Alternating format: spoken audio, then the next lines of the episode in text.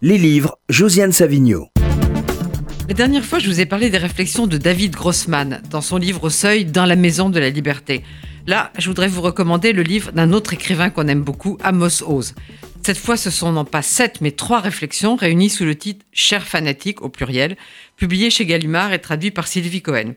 Alors, évidemment, on peut le voir comme un prolongement de Aidez-nous à divorcer qui avait été publié en 2004 ou Comment guérir un fanatique publié en 2006. Moi, j'aime beaucoup cette phrase d'Amos Oz. Combattre les extrémistes ne veut pas dire les anéantir tous, mais plutôt contrôler le petit fanatique qui se cache en nous. Eh oui, il y a du travail. Et aussi, j'aime la manière dont il présente son livre. Ces trois articles n'ont pas été rédigés par un expert ni un spécialiste, mais par un auteur dont l'engagement s'accompagne de sentiments mitigés. Donc, euh, le premier texte, c'est celui qui s'appelle Cher fanatique et qui donne son titre au livre.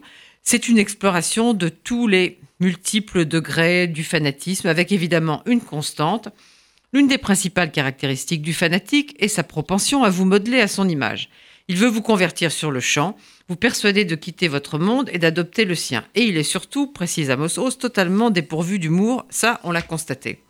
Le deuxième texte s'appelle Non pas une lumière mais plusieurs. C'est une réflexion de Oz, comme il le dit, relative au judaïsme sur le plan culturel plutôt que religieux ou national. C'est absolument passionnant de bout en bout, mais évidemment, j'ai pas le temps de vous détailler tout ça. Je vais juste vous lire la fin.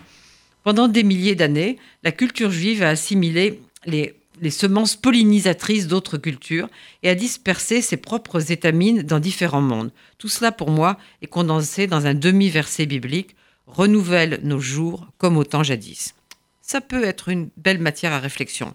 Enfin, le troisième texte, euh, c'est un texte, je dirais, assez pessimiste. Il s'appelle Les rêves auxquels Israël devrait renoncer au plus vite.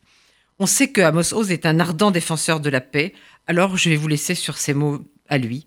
J'appréhende l'avenir, je redoute la politique du gouvernement et j'en ai honte. J'ai peur du fanatisme et de la violence, de plus en plus répandue en Israël, et je n'en suis pas fier, mais j'aime être israélien. Alors voilà, pour toutes ces raisons, il faut lire Cher fanatique d'Amos Oz, publié chez Gallimard.